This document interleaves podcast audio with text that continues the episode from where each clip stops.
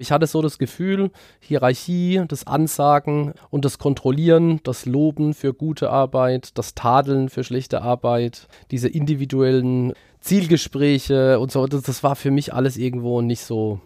Also mein Bauch hat mir gesagt, das ist nicht gut.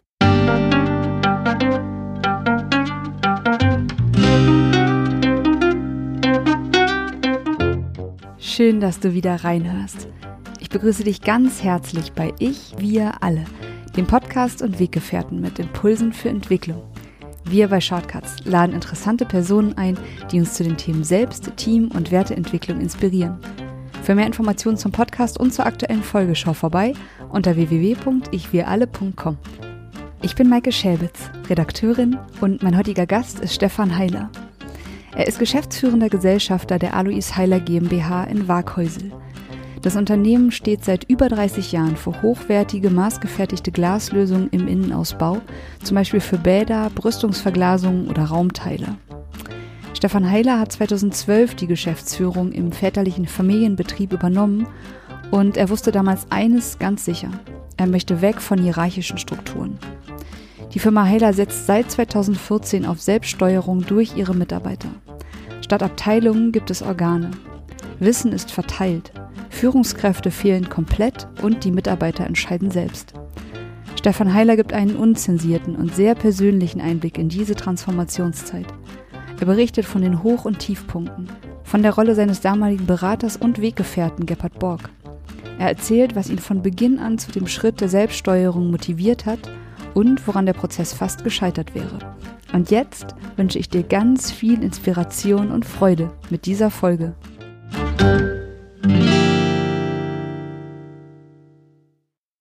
Ich bin heute in Waaghäusel zwischen Karlsruhe und Heidelberg bei der Alois Heiler GmbH. Und mein heutiger Gast ist Stefan Heiler, der, wie ich jetzt ja sagen muss, noch Eigentümer. Und ich bin immer auf der Suche nach Unternehmen, die nach Alternativen suchen zur klassischen hierarchischen Pyramide. Und ja, jetzt sitze ich hier und bin super, super froh, dass das noch geklappt hat nach meiner etwas gestörten Anfahrt mit der Deutschen Bahn. Deswegen danke, Stefan, dass du mich abgeholt hast vom Bahnhof und schön, Sehr dass ich gern. hier sein kann. Ja, nee, freut mich auch. Stefan, wir haben ja vorhin schon mal so ein bisschen drüber gesprochen. Ihr habt euch wirklich auf den Weg gemacht von der klassischen Pyramide zum Pfirsich. Da kommen wir nachher nochmal drauf, was das bedeutet. Und ja, ein klassisches Familienunternehmen, was mittlerweile komplett anders strukturiert ist und wo du als Eigentümer sagen kannst, wenn hier jemand reinkommt und sagt, wo ist denn der Chef? Ja, den gibt's nicht. Also du bist noch der Geschäftsführer auf dem Papier oder vor dem Gesetz oder wie man es nennen möchte, aber eben nicht mehr der, der sagt, wo es lang geht. Und ja, jetzt würde mich nochmal für den Anfang interessieren, weil du ja Initiator dieser ganzen Bewegung warst hier im Unternehmen. Was war so dein persönlicher Weg und dein Warum, diesen Weg zu gehen und diesen Weg zu starten?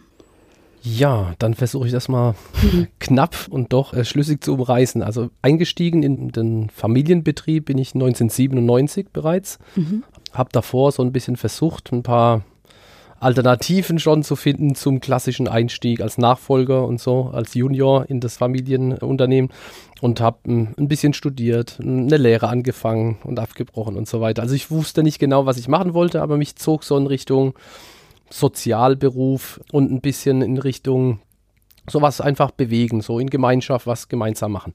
Mhm. Und ähm, irgendwann wurde ich dann von Bekannten und auch von Mitstudenten darauf aufmerksam gemacht, dass wahrscheinlich diese diese Lust, irgendwie was bewegen zu wollen, im normalen Schulsystem gar nicht so einfach umzusetzen ist. Mhm. Und äh, dann reifte bei mir der Gedanke, vielleicht das doch in so einem Familienunternehmen machen zu können. Mhm. Ähm, und ich habe immer in Semesterferien, auch in Schulferien, als Kind auch schon im Unternehmen mitgearbeitet, fand das eigentlich immer interessant, toll, spannend und so. Und bin dann tatsächlich auf meinen Vater zu und habe gefragt, ob er sich das noch vorstellen könnte, dass ich da bei ihm anfange. Und das hat geklappt, also 97 dann äh, eingestiegen, dann irgendwann auch so ein bisschen Verantwortung übernommen, äh, Marketing-Thema habe ich dann verantwortet ähm, ab 2000 und irgendwann dann auch Vertriebsleitungsfunktion übernommen äh, durch einen Weggang von einem existierenden Vertriebsleiter und da sehr intensiv auch mit dem Thema Führung in Kontakt gekommen. Und parallel dazu, das war so ab dem Jahr 2006, habe ich mich nach Alternativen zur klassischen Betriebswirtschaft, zur klassischen Unternehmensführung, ja, nicht auseinandergesetzt, sondern ich war eigentlich auf der Suche. Ne? Also ich konnte jetzt mich an nichts richtig abarbeiten, aber ich hatte so das Gefühl, Hierarchie, das Ansagen und das Kontrollieren, das Loben für gute Arbeit, das Tadeln für schlechte Arbeit, diese individuellen Zielgespräche und so, das, das war für mich alles irgendwo nicht so. Also mein Bauch hat mir gesagt, das ist nicht gut. Aber wie gesagt, ich hatte keine Alternative dazu und bin dann aktiv auf die Suche gegangen, meinte dann auch irgendwann was gefunden zu haben. Bin dann in die, in die Schweiz zum Friedmund Malik und habe da an der Summer School das integrierte Managementsystem gelernt. Ganz viele Bereiche, die man eben als Manager einfach auch drauf haben muss und die eben gut miteinander vernetzt und verbunden. Das war für mich gutes Handwerkszeug, das über die normale kaufmännische Ausbildung und so weiter und BWL einfach rausgeht. Und äh, habe dann leider Gottes danach, nach erfolgreichem Abschluss der Schule, feststellen müssen, dass das eigentlich genau das ist, was ich nicht wollte nur extrem strukturiert und professionell aufgearbeitet. Mhm. Also es beinhaltete eben immer noch das Thema, das große Ziel in Teilziele runterbrechen, an Mitarbeitern diese Ziele festzumachen, Ziele zu vereinbaren, individuell Leistungen zu belohnen und so weiter, ein Controlling aufzubauen, mit Druck auch zu arbeiten und das war für mich ernüchternd, weil ich dachte, ich habe da was, da kann ich mich jetzt dran orientieren und abarbeiten die nächsten Jahre. Und es war eben dann doch für mich ganz äh, stark spürbar nicht das Richtige.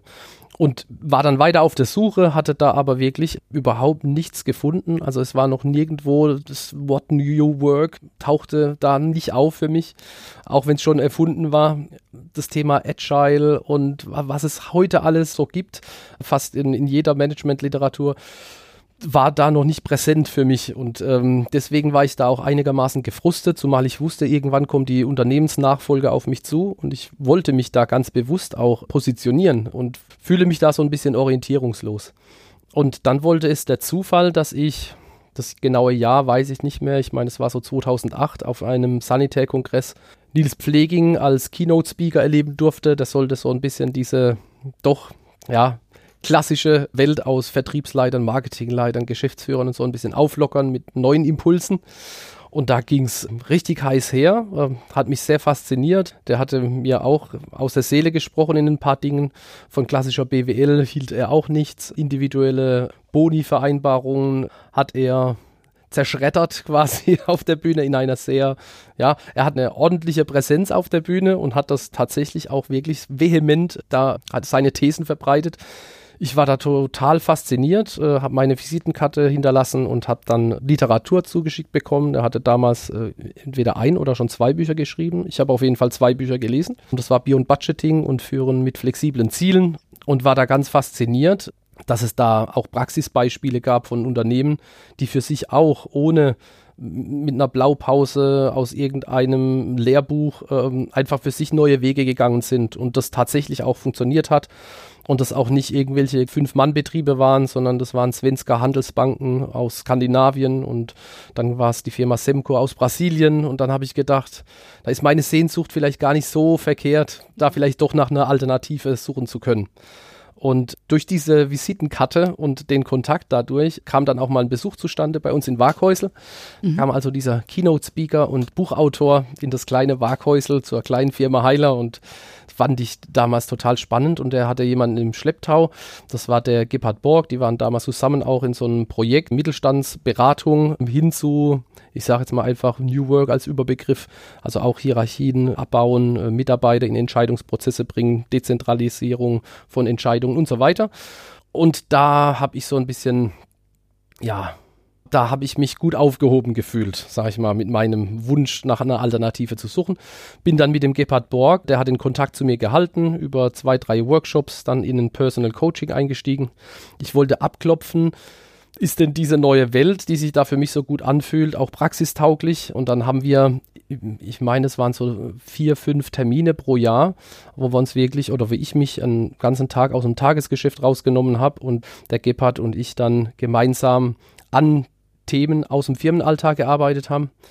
Das heißt, ich kam mit in der Regel Problemen, Sachverhalten, die mich bewegten. Und der Gebhardt äh, wollte dann von mir wissen, wie will ich jetzt mit umgehen.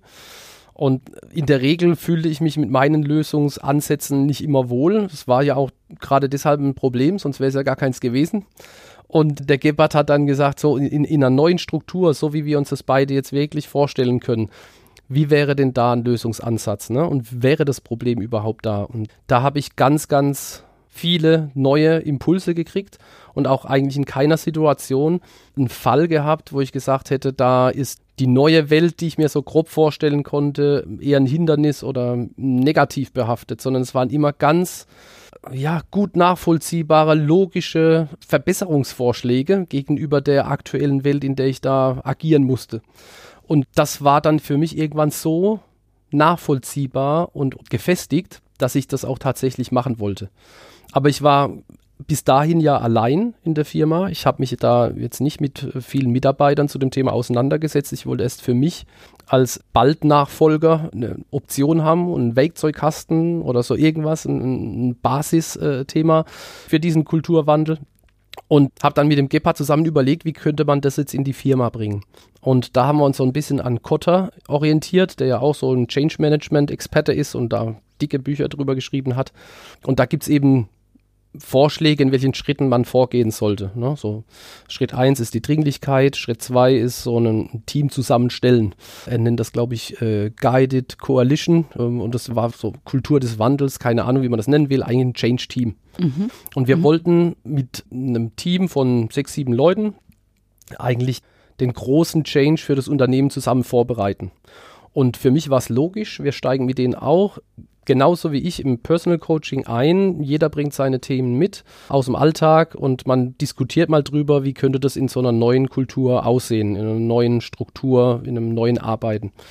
Und ich war da total happy, dass wir das jetzt machen. Und da haben wir uns echt Zeit genommen und sind da auch am, Anfang, glaube ich, alle einmal im Quartal haben wir uns da zu siebt dann wirklich weggeschlossen, zu acht genau. zum Schluss. Also du mit all deinen Führungskräften? Genau, also klar, ich habe mir natürlich überlegt, wie will ich so ein Team zusammenstellen. Und da wollte ich schon die Erfahrung, Kompetenz des Unternehmens haben. Mhm. Und da kommt man auch um, um, Führungskräfte überhaupt nicht drum rum, denn in der Regel entwickeln die sich genau in diese Rollen. Ähm, und da war eben vom Prokurist, Konstruktionsleiter, Vertriebsindienstleiterin und so weiter, eben die, die Teamleiter und Abteilungsleiter verortet, ja.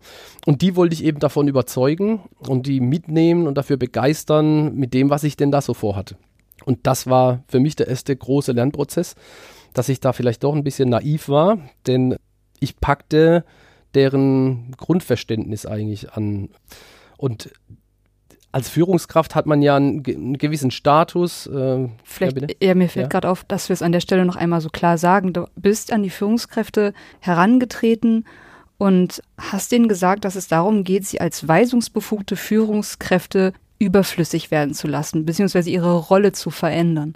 Also das, also nicht sie als Menschen hier im Unternehmen überflüssig werden zu mhm. lassen, aber ihre Rolle komplett zu verändern.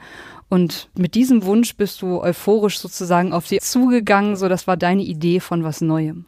Ja, eigentlich wäre das das Ergebnis gewesen. Also ich bin eher mit dem Thema auf sie zugegangen, wie wäre es denn, wenn unsere gesamte Belegschaft infiziert wäre wenn wir sie befähigen würden zu kompetenten Entscheidungen, was wäre dafür notwendig? Zum Beispiel äh, alle Zahlen, Daten, Fakten transparent machen, die Mitarbeiter weiterentwickeln und so weiter und so es schaffen, dass man eben jetzt keine formale Führungskraft mehr braucht, äh, damit ein Team funktioniert, im Vertrieb, in der Produktion, wo auch immer. Mhm. Das fand ich eben sehr reizvoll. Und mhm. da habe ich diese Konsequenz, die man dann als Führungskraft erkennen kann, dass man sagt, dann bleibt ja für mich überhaupt nichts mehr übrig.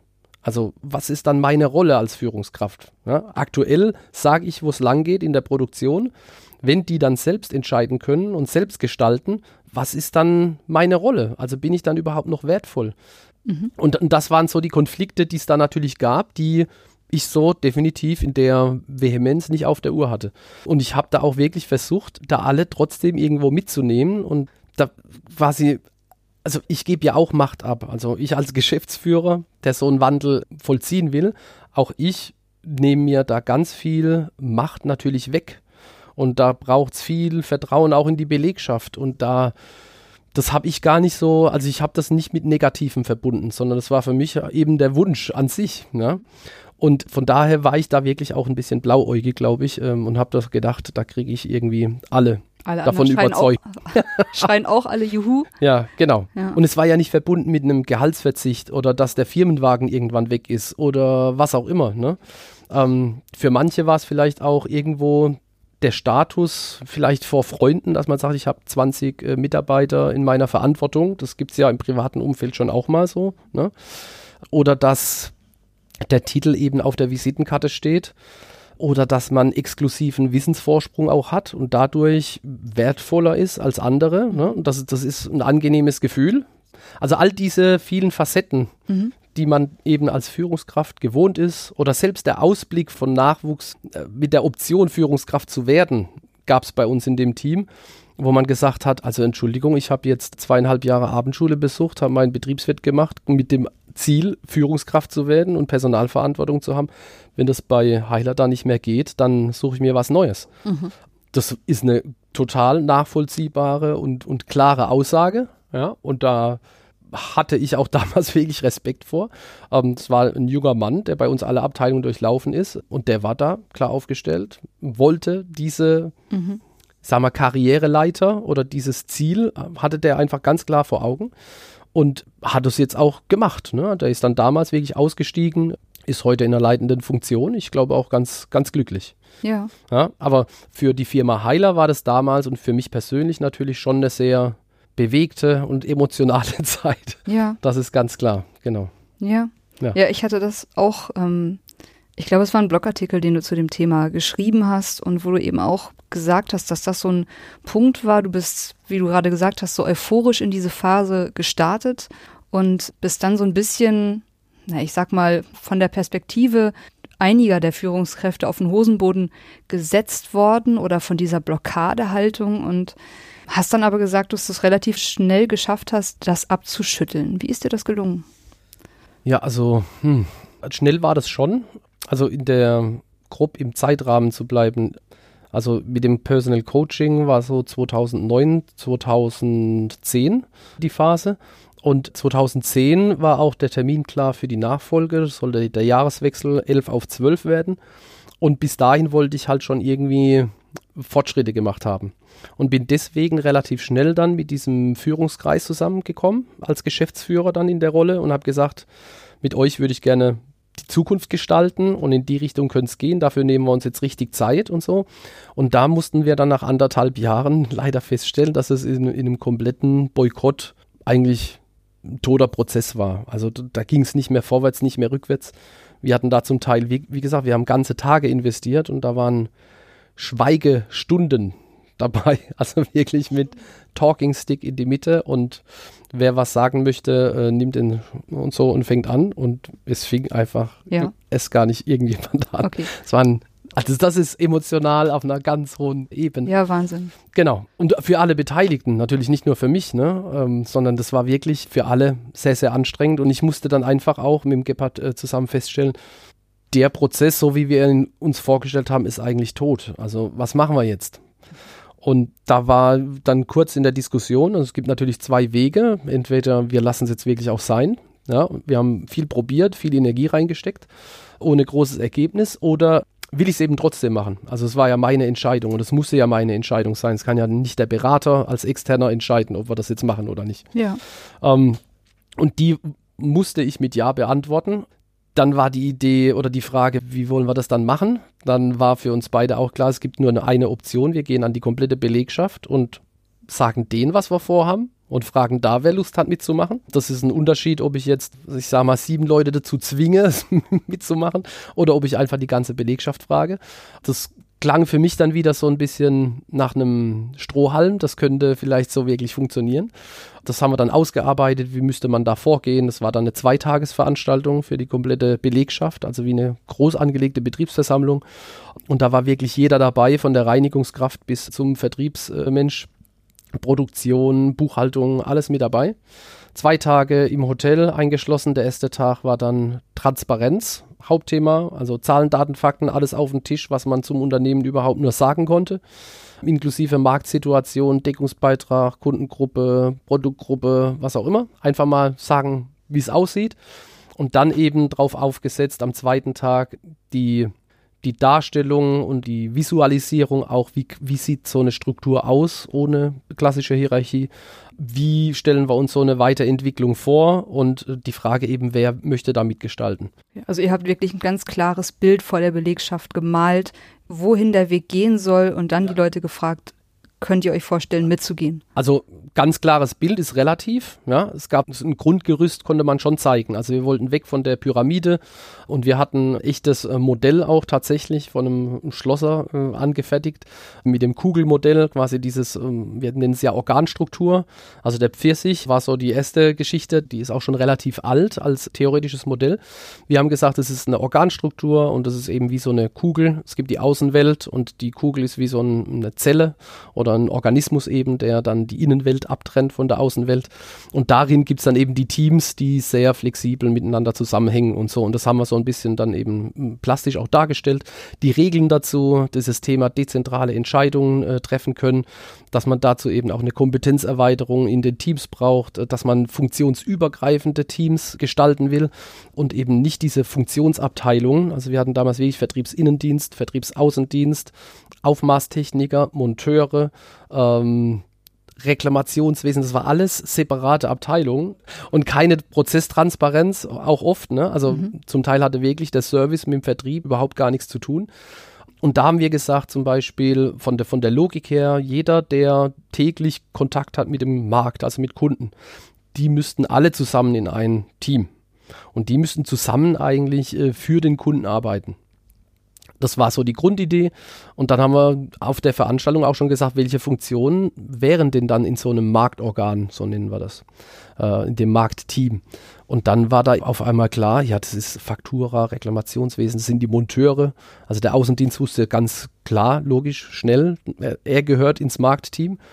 Aber die Monteure waren da am Anfang unschlüssig. Mhm. Ja, weil die waren immer separate Abteilungen. Ja, aber wie wichtig ist denn, dass ein Monteur den Kunden versteht? Ja, also was bringt denn eine verkaufte Dusche, die ich toll verkauft habe, toll ausgemessen, toll konstruiert und zum Schluss ähm, funktioniert die Montage nicht, ne? Oder der Monteur macht einen schlechten Eindruck. Ähm, da kann man alles kaputt machen, was davor gut gelaufen ist. Mhm. Und, so. und das war auch eine, eine hohe Wertschätzung eigentlich für ganz viele, die sich früher gefühlt haben als auch kleines Rädchen irgendwo in einem großen Getriebe. Ne? Und das war diese Zweitagesveranstaltung. Und im Vorfeld hatte Gebhardt da auch nochmal so eine, eine wichtige Frage gestellt und hat mir gesagt oder mich gefragt, was machst du denn, wenn das Feedback so ist, dass die sagen, jetzt Spinder, mhm. der Junior, ähm, wenn die quasi signalisieren, sie wollen da auch nicht mit. Also wenn die auch in den Boykott gehen und sagen, da auf keinen Fall und so, das lass mal schön bleiben dann war für mich aber auch klar, dann wird es nicht meine Firma sein. Also dann muss ich raus aus der Firma. Ich war da echt so von überzeugt, in diese Richtung gehen zu wollen, dass ich notfalls tatsächlich dann aus der Firma ausgestiegen wäre. Hätte wahrscheinlich dann einen Fremdgeschäftsführer gesucht, der dann dafür sorgt, dass eine ordentliche Rendite bei rumkommt, damit ich meine Vision vielleicht irgendwo anders äh, hinkriegen kann. Bin heile froh, dass das nicht der Fall war, sondern dass da wirklich viele Mitarbeiter für sich auch erkannt haben, da ist vielleicht wirklich was Positives bei, weil dass es Aufwand wäre, war jedem klar. Ne? Dass sich da jeder bewegen musste, war auch jedem klar. Dass wir auch in einer Situation als Firma waren, die jetzt nicht so ein rundum sorglos Gefühl äh, verbreitet hat, war wirklich ja auch alles transparent gemacht. Und trotzdem gab es wirklich, ich würde mal sagen, so 50 Prozent der Belegschaft konnte sich zumindest vorstellen, in die Richtung zu gehen. Ein paar waren so richtig angefixt. Es gab natürlich da auch Skeptiker und es gab auch Leute, die von Anfang an gesagt haben, das wird nie funktionieren. Wir haben uns auch von Leuten getrennt. Die meisten sind freiwillig gegangen in der Phase, wo es so ein bisschen heißer herging. Wie viele waren das ungefähr? Also zum Beispiel von dem Kreis von dem, wir nannten den Wessauer Kreis, weil wir uns ja. im Wessauer Hof immer getroffen haben. Mhm. Das waren sieben Führungskräfte, Nachwuchsführungskräfte mit mir zusammen. Nee, mit mir acht. Und davon sind fünf gegangen und zwei geblieben. Ja. Genau, und das war natürlich schon alles in so einer Phase. Also die Nachfolge an sich von Senior auf Junior ist ja schon für viele Firmen eine total kritische Situation. Das haben wir, glaube ich, ganz gut hingekriegt. Dann ist es aber umso schwieriger, wenn man dann so einen kompletten kulturellen Wandel versucht hinzukriegen und startet. Äh, wenn dann noch Führungskräfte gehen und dann ist auch noch unser Hauptlieferant Konkurs gegangen und wir mussten da also wir, wir haben da eine Zeit lang, glaube ich, wirklich mit so acht, neun Bällen gleichzeitig jongliert. Ja. Und, äh, und ohne Zirkusausbildung. Ja. und das war schon sehr, sehr, sehr äh, spannend und intensiv, diese Phase. Aber wir sind da wirklich konsequent dran geblieben und es gab in jeder Phase auch Leute, die das sehr zu schätzen wussten, was wir da vorhaben und hatten da auch die nötige Unterstützung, dass wir da auch bis heute sagen können, wir haben das geschafft. Ne? Und in den ersten zwei Jahren hatten wir tatsächlich dann die Hierarchie komplett abgeschafft, wenn man so will. Und es gab keine formale Einzelentscheide mehr. Ja. 2014 war dieser Kick-Off-Termin, dieser zweitägige. Genau. Und wie lange hat es dann wirklich gedauert, die Strukturen komplett umzustellen? Also wir sind da sehr intensiv, vor allem in Richtung Marktorgangestaltung vorgegangen. Das war auch nochmal ein längerer Prozess. Ich würde mal sagen, die Teams in dieser neuen Organstruktur, die standen so innerhalb von sechs bis neun Monaten. Und dann fing eben die Zeit an, auch in den Teams diese Weiterbildung, Kompetenzerweiterung durchzuführen. Also die haben sich untereinander in den verschiedenen Tätigkeiten dann auch weitergebildet, die es braucht, damit ja. die Teams auch stabil sein konnten. Das war ein ganz normaler Prozess, der eben auch eine gewisse Zeit gedauert hat, aber im Frühjahr 2016 war tatsächlich durch einen Zufall übrigens, da kam äh, ein, ein, Außendienst zu mir ins Büro und wollte einen Urlaubszettel unterschrieben haben. Und das gab es bei uns schon lange nicht mehr.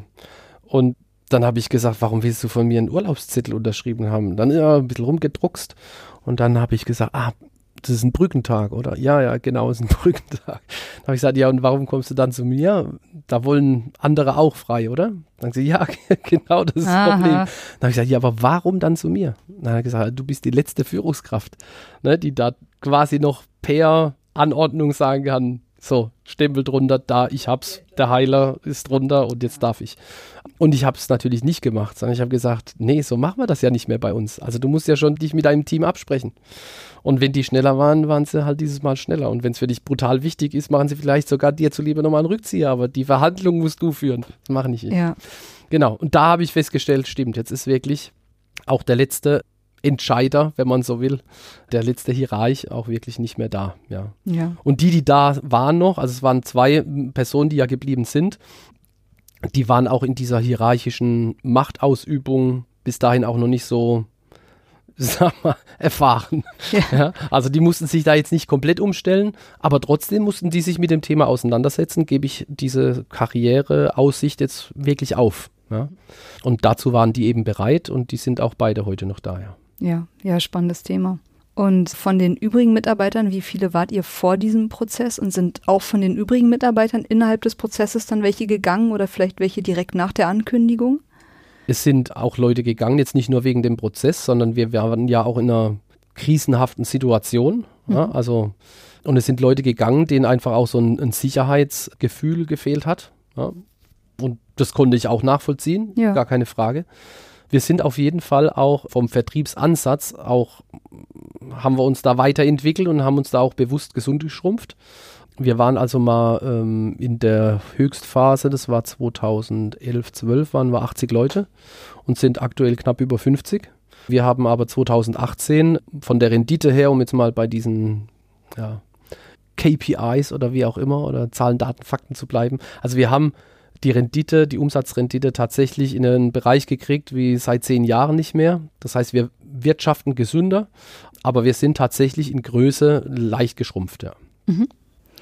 Ich glaube, was ich gerade auch wirklich spannend fand an den internen Veränderungsprozessen hier bei euch, dass du gesagt hast, bei euren Marktorgan, wie du es beschrieben hast, ging es vor allem darum, auch die Ansprüche des Kunden an den kompetenten Mitarbeiter besser zu erfüllen. Also, dass ich als Kunde mehr oder weniger egal, wen ich hier anspreche im Unternehmen, also jemand, der Kundenkontakt hat, kann mir auch eigentlich eine kompetente Antwort zu allem Möglichen geben und sagt nicht, ach, das weiß ich jetzt aber nicht, ich muss meinen Kollegen aus Abteilung XYZ fragen. Ja. Und das heißt aber für mich auch, dass es, wenn ihr diese, diese Kompetenzerweiterung in den Teams geschaffen habt, dann ging es ja auch wirklich für jeden Einzelnen darum, Kompetenzen aufzubauen und wirklich viel dazu zu lernen und sich da auch nochmal sozusagen da wirklich nochmal die, ja, die Bank zu drücken und, und ja, wirklich aufzubauen. Gab es da auch überall die Bereitschaft dazu, das zu tun oder haben alle die Notwendigkeit dazu erkannt?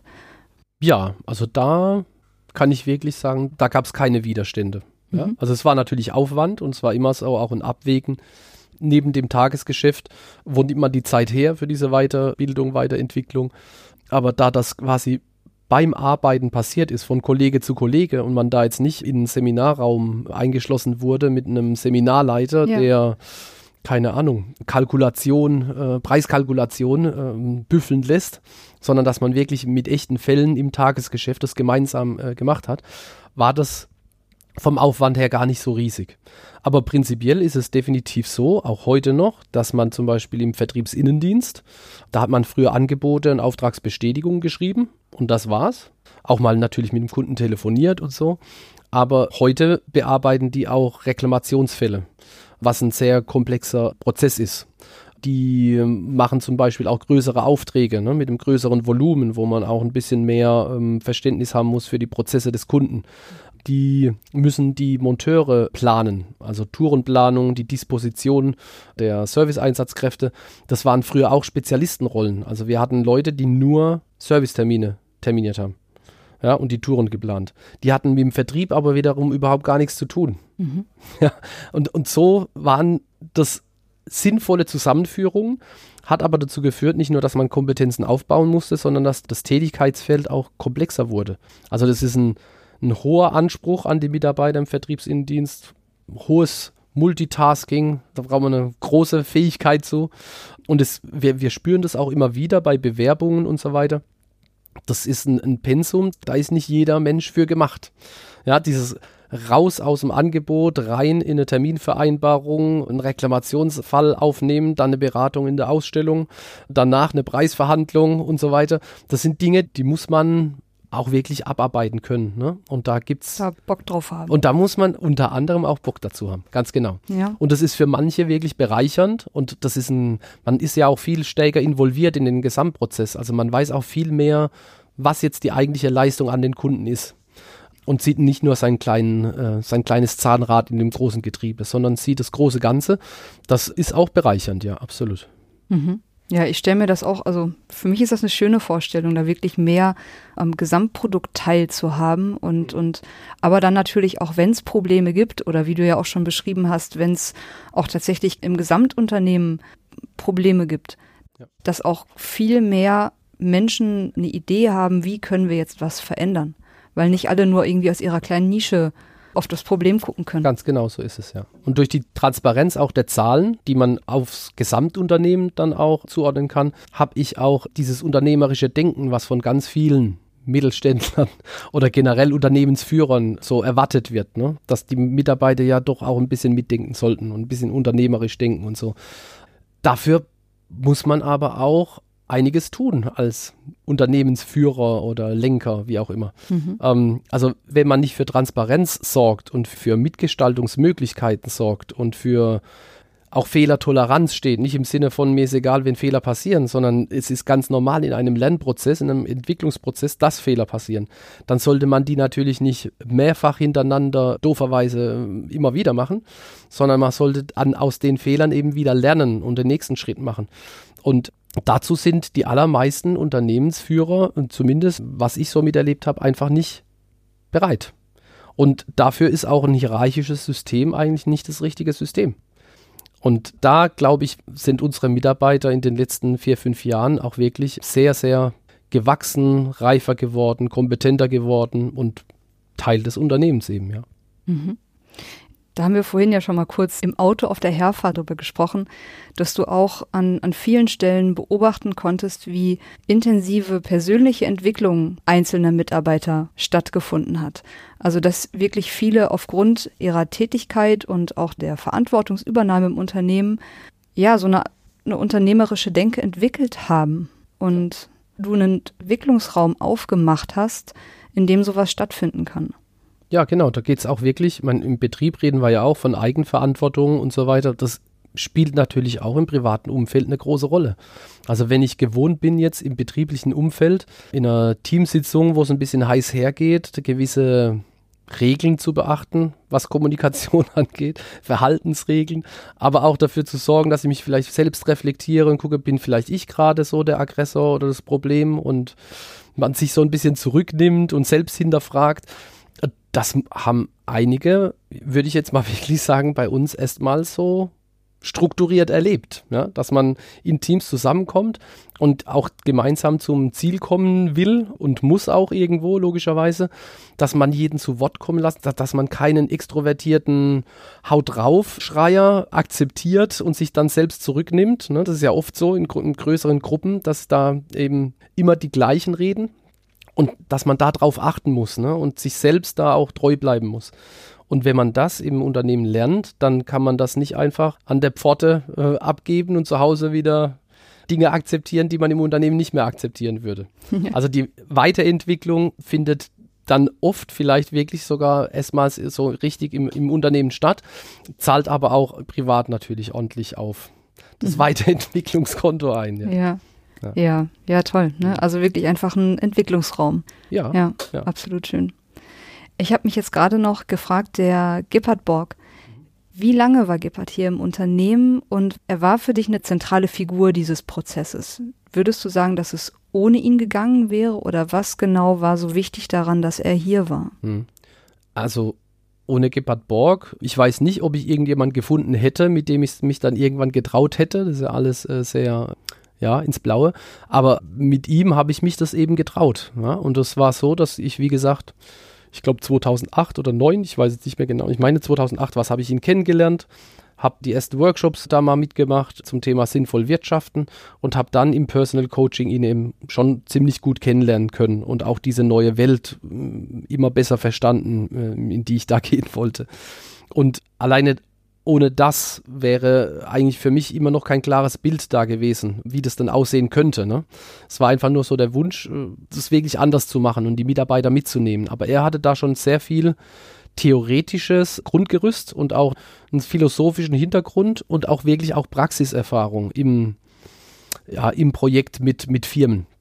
Und das war für mich auch wichtig, weil ich da jetzt nicht der Fantast war, der einfach drauf los und mal gucken, was passiert. Also das war keine Option. Ich wollte ja schon ernsthaft nach einer äh, guten Alternative für die Firma Heilers suchen. Und das äh, habe ich eigentlich nur geschafft, indem ich mich mit dem Gepard Borg da im Vorfeld sehr intensiv auseinandergesetzt hatte. Dann hat das mit dem Führungskräftezirkel Change Team eben nicht geklappt. Und ab dem Kickoff 2014 mit der gesamten Belegschaft war er quasi fast eine Vollzeit zu Anfang da. ja. ja und war auch bis Anfang 2019, also das sind dann fünf Jahre, ja, genau, circa fünf Jahre wirklich sehr, sehr intensiv mit uns äh, zugange. Ähm, für mich persönlich ein ganz wichtiger Sparringspartner auch, war für mich ganz wichtig, auch für meinen persönlichen Entwicklungsprozess, aber auch für, für die ganze Firma. Er war ja jetzt nicht nur mit mir zusammen in Kleingruppengesprächen, sondern das bedingt ja auch dieser Change, den wir da angestoßen haben oder diese Transformation. Da muss ein Berater auch wirklich, ähm, wenn er da richtig unterstützen will, bei jedem Mitarbeiter auch irgendwo sein. Ja? Und da ist sich er auch nicht zu fein und da ist er auch wirklich in der Produktion bei den Mitarbeitern gewesen, beim Außendienst, im Innendienst, äh, auf den ganzen Veranstaltungen, Vertriebstagungen, Betriebsversammlungen und so weiter hat er schon eine sehr prägende äh, und entscheidende Rolle gespielt, ja. Also ohne ihn hätte ich das definitiv so nicht machen können.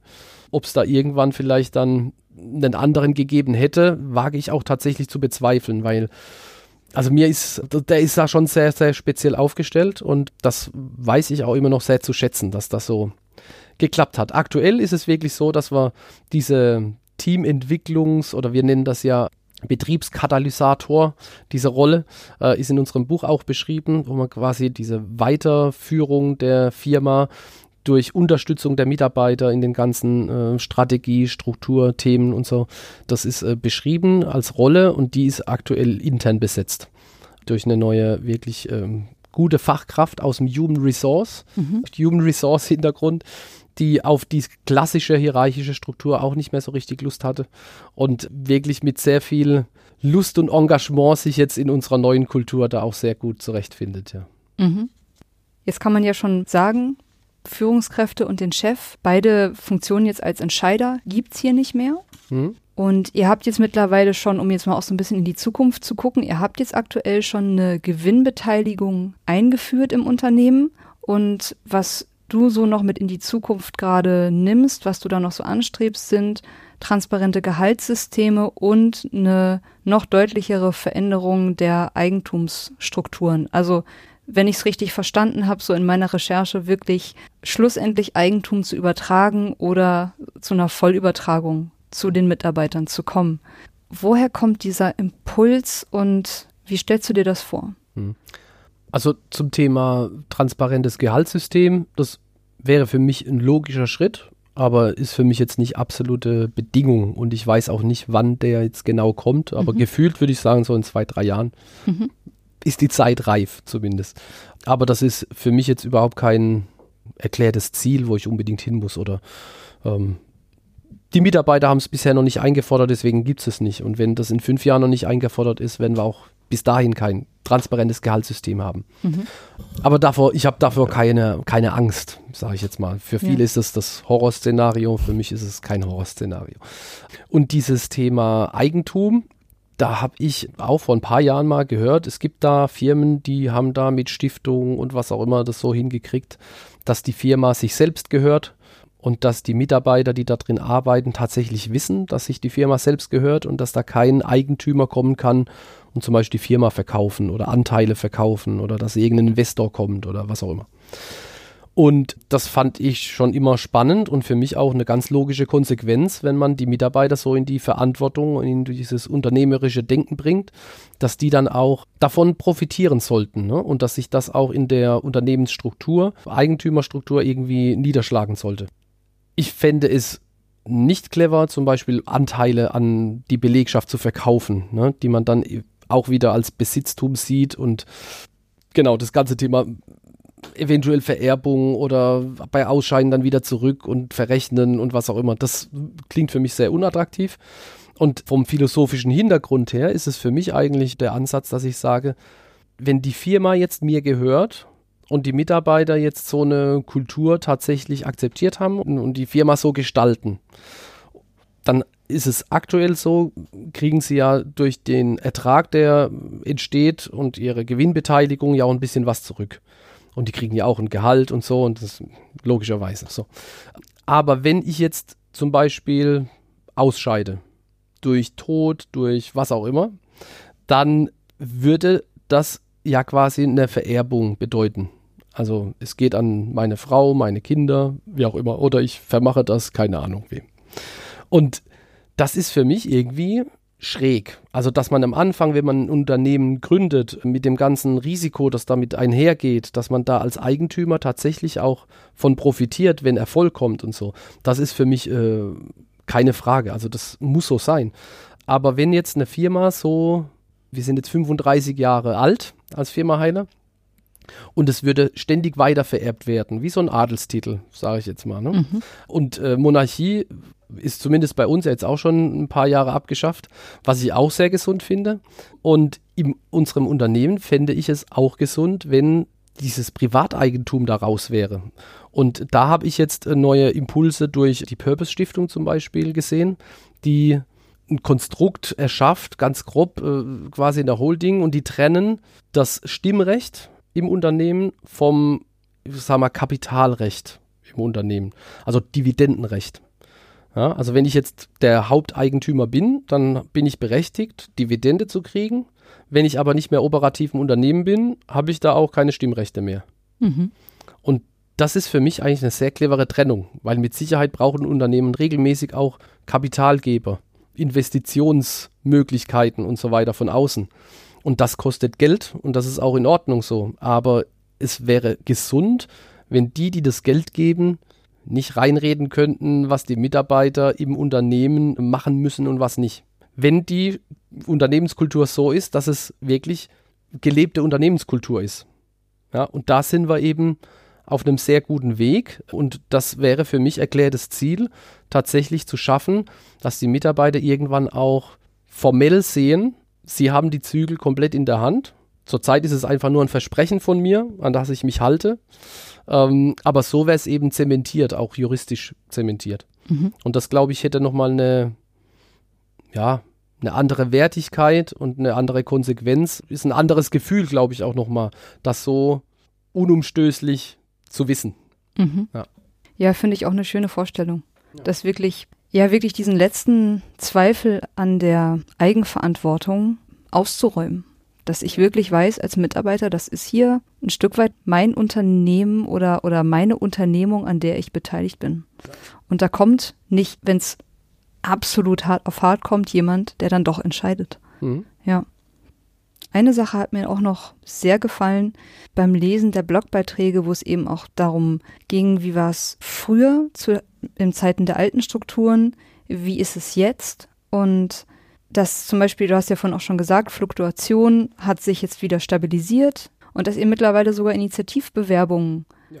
bekommt, einfach dadurch, dass sich eure Kultur rumspricht, weil heutzutage jetzt Fachkräfte zu finden, ich weiß jetzt gerade gar nicht so richtig, wie es jetzt genau hier in der, in der Umgebung ist, also ob ihr da Probleme habt an der Stelle, aber wirklich auch vor allem Menschen zu finden, die jetzt hier zur Kultur passen. Ja.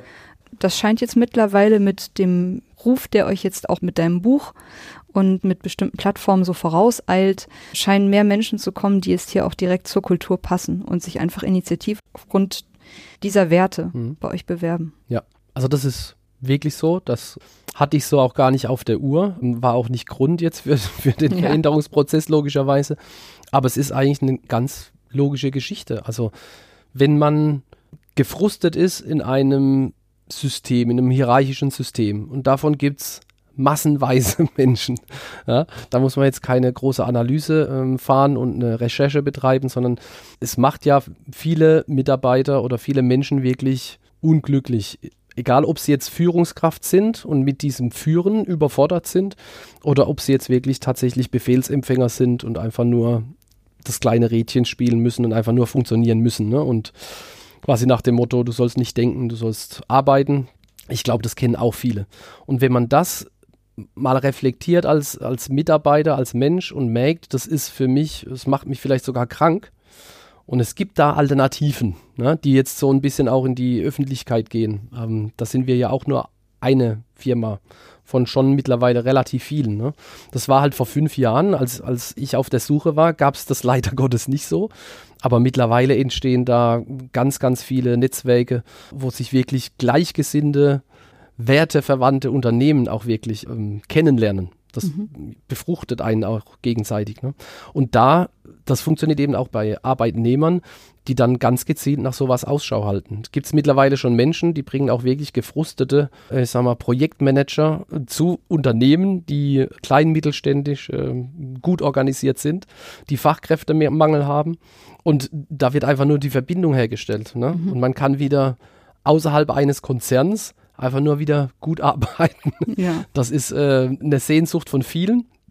Viele akzeptieren auch noch in Konzernen mit einem gewissen Schmerzensgeld die aktuelle Situation. Aber auch in Großkonzernen erlebt man die Herausforderung, die Mitarbeiter auf Sinnsuche irgendwie ernst zu nehmen und für die auch Platz zu schaffen, weil es ist, äh, es ist nicht einfach in so einer komplexen Welt ähm, mit starren Strukturen überhaupt agieren zu können. Ne? Und das spüren auch die Mitarbeiter. Und ja, da bin ich zum einen froh dann um Initiativbewerbungen, die tatsächlich jetzt, glaube ich, schon viermal ziemlich gut funktioniert haben. Also da hat, ist keiner dabei, der weil Waghäusel so toll ist oder ja. weil wir die tollsten Glasduschen machen, äh, sich bei uns beworben hat, sondern explizit wegen der Kultur. Sonst hätte er wahrscheinlich von Heiler auch gar nichts gehört. Mhm. Und ähm, die andere Geschichte ist aber auch die, das ist mindestens genauso wichtig, dass bestehende Mitarbeiter auch in Krisensituationen eigentlich total zum Unternehmen stehen und sagen, äh, wir müssen das jetzt schaffen. Also ich kann nicht mehr irgend so einen anderen Laden rein und unter einem Abteilungsleiter Belege runterrotzen. So auch in der Sprache, ne? Also ja. ganz und, und dieses Gefühl, ich glaube, also wenn man das bei Mitarbeitern hat, dann hat man schon auch einiges richtig gemacht. Ja, wunderbar.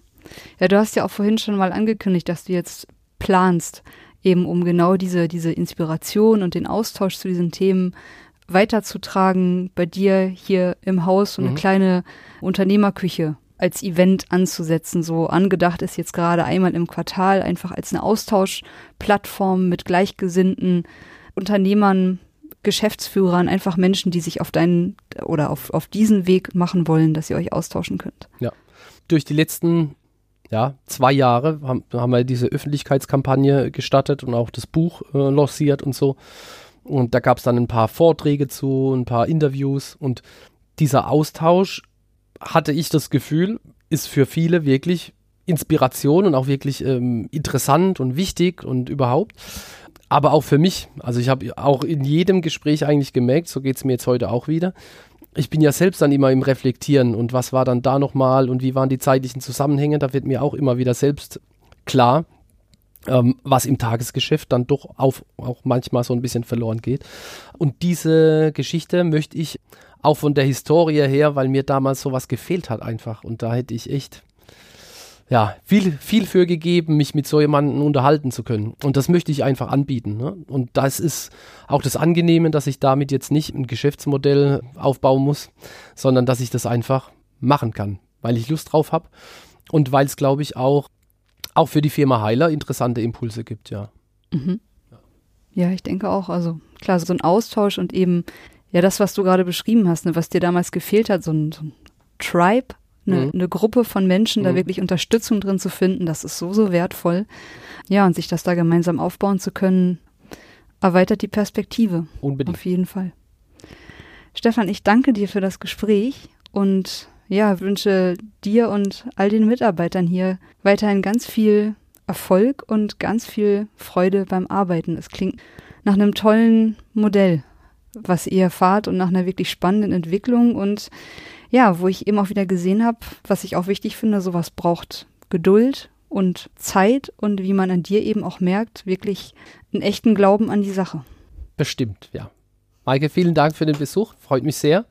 Und ich hoffe, ich konnte den einen oder anderen Zweifler vielleicht sogar wieder so mit, mit der Möglichkeit einer Alternative anfixen. Ja. ja. Dankeschön, Stefan. Ciao. Das war eine Folge von Ich, wir alle, dem Podcast und Weggefährten mit Impulsen für Entwicklung. Wir bei Shortcuts begleiten und unterstützen Unternehmen bei der Entwicklung von zukunftsfähiger Führung, Kommunikation, Unternehmenskultur und Design. Mehr Infos zu unseren Angeboten, zum Podcast und der aktuellen Folge findest du unter www.ichwiralle.com. Wir freuen uns über dein Feedback zur Folge und deine Bewertung des Podcasts bei iTunes. Bitte stell uns gerne Fragen zum Podcast und mach Vorschläge für Themen und Interviewpartner, die dich interessieren würden. Und zu guter Letzt, schau gerne bei uns in Berlin-Kreuzberg vorbei. Wir lieben Besuch.